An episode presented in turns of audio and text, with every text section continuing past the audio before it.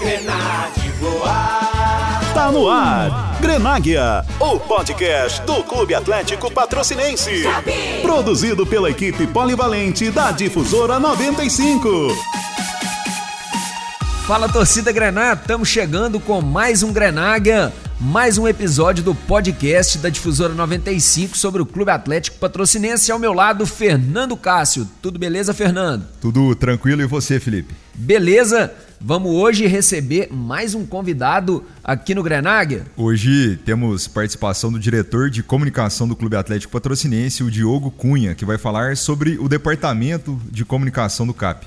Tá certo, vamos ouvir então o Diogo Cunha para comentar como que funciona a gestão das redes sociais do clube e também dos trabalhos que vêm sendo desenvolvidos pela área de comunicação do Clube Atlético Patrocinense. Fala, Diogo. É, hoje nós trabalhamos com o site, né, o Facebook e o Instagram.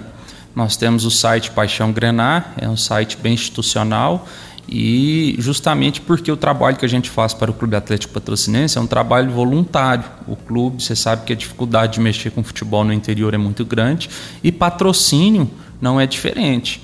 Diogo, você citou as dificuldades financeiras de um clube do interior, mas você, enquanto diretor de comunicação, já pensou em criar uma assessoria de comunicação para o Clube Atlético Patrocinense? Sim, é lógico que a gente pensa em criar essa assessoria, só que a gente esbarra na parte financeira. É, futebol no interior ele é muito difícil. Hoje, para você ter ideia, nós temos aí 12 marcas no uniforme do clube, né?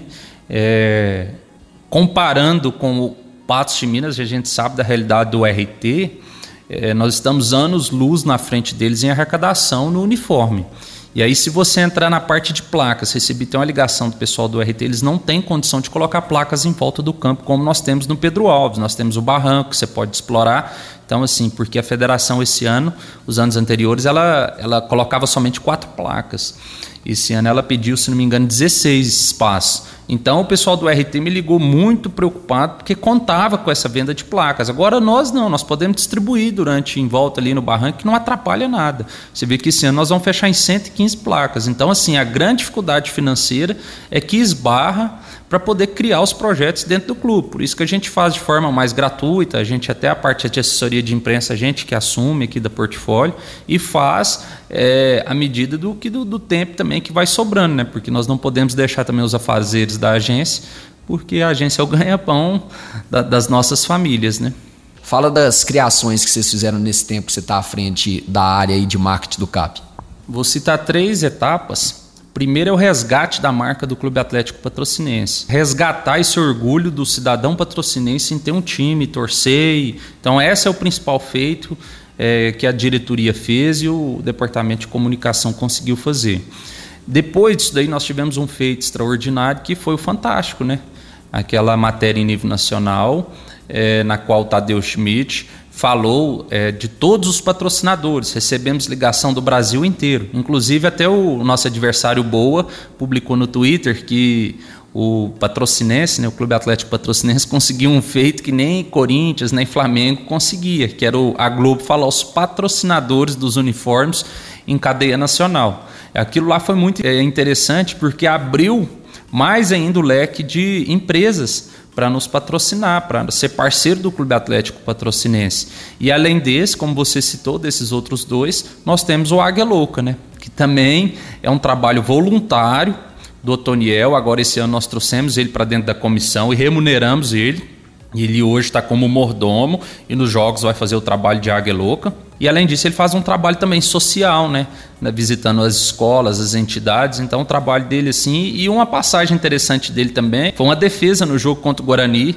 É, que foi filmado inclusive por um dos nossos ex-atletas, que não estava relacionado, estava ali no túnel de entrada, né? E aquilo ali viralizou. Então, assim, ele ficou conhecido nacionalmente.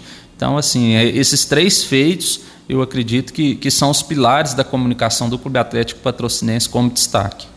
Diogo, com a chegada do Campeonato Mineiro, o clube tem pensado em fazer produções pré e pós-jogo? Sim, o ano passado, né, 2019, nós sempre fazíamos, né, os vídeos motivacionais ali é, tentando, né, é, motivar mais ainda os atletas e para 2020 não vai ser diferente. Vamos manter esses vídeos e E como você viu aí no último jogo também, já, já saiu também o pós-jogo, né?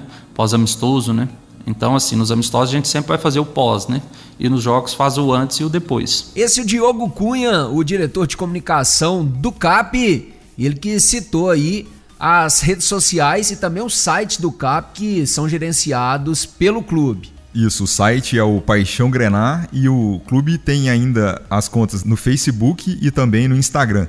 Lembrando que existe uma conta do CAP é, no Twitter, mas essa conta não é gerenciada pela diretoria de comunicação do Clube Atlético Patrocinense. E o CAP tem que valorizar cada vez mais as redes sociais, porque isso é muito importante, esse contato com o torcedor através de Instagram, Facebook. Isso faz parte hoje de uma comunicação no futebol. Você estreita os laços com a torcida e é uma forma de chegar mais longe. E vamos também destacar o que o Diogo falou na parte dos três destaques da comunicação do clube desde que voltou ao profissional. O resgate né, da, da torcida, da paixão dos torcedores de patrocínio pelo futebol. O clube tem explorado bastante essa parte de fato. O segundo ponto é a matéria do Fantástico, aquele jogo de 2018 contra o Atlético. Isso, no Independência, o jogo ficou 2 a 2 O Fantástico deu bastante destaque para os patrocinadores do CAP. Lembrando que isso chamou atenção, mas foi uma ação meio que espontânea. Não partiu do próprio clube, o clube acabou sendo agraciado pela Rede Globo, que mencionou todos os patrocinadores durante o Fantástico. Teve também outra questão, outro ponto citado pelo Diogo. Foi o mascote a Águia Louca com aquela defesa no jogo contra o Guarani. O jogador acabou isolando a bola, mas. E virou um lance. Virou um lance bem famoso, bem curioso. A Águia deu uma ponte e fez uma defesa que ficou conhecida Brasil afora. Outro caso de marketing espontâneo. Isso. Não estava no planejamento, não foi estratégico. Acabou caindo no colo do clube e isso foi, foi bom para a imagem do Clube Atlético Patrocinense. E da Águia Louca, o Antoniel. Sem dúvida. Ele fez muitos contatos depois desse lance e o Antoniel que faz um bonito trabalho social também aqui em patrocínio. Citado até mesmo pelo Diogo no final da entrevista. O Antoniel vai nas instituições, nas entidades da cidade, contribui da melhor forma que, que ele pode. É isso, a gente conversou hoje com o Diogo Cunha, o diretor de comunicação do Clube Atlético Patrocinense, para contar como que funciona essa área de comunicação do CAP. Bonitas artes que o CAP faz aí nas redes sociais, a gente percebe um trabalho muito bem feito e agora é só melhorando, né? Seguindo tendências. Tentando sempre aprimorar, né? Justamente. E a gente agradece aí a participação de você, ouvinte, em mais um episódio, o nono do Grenaga. Um abraço e até a próxima. Você pode acompanhar a gente pelo site da difusora, difusora95.com.br pelo Facebook Rádio Difusora 95.3 e também pelo Spotify. Valeu pela audiência de todos e até o próximo episódio. Um abraço e até mais.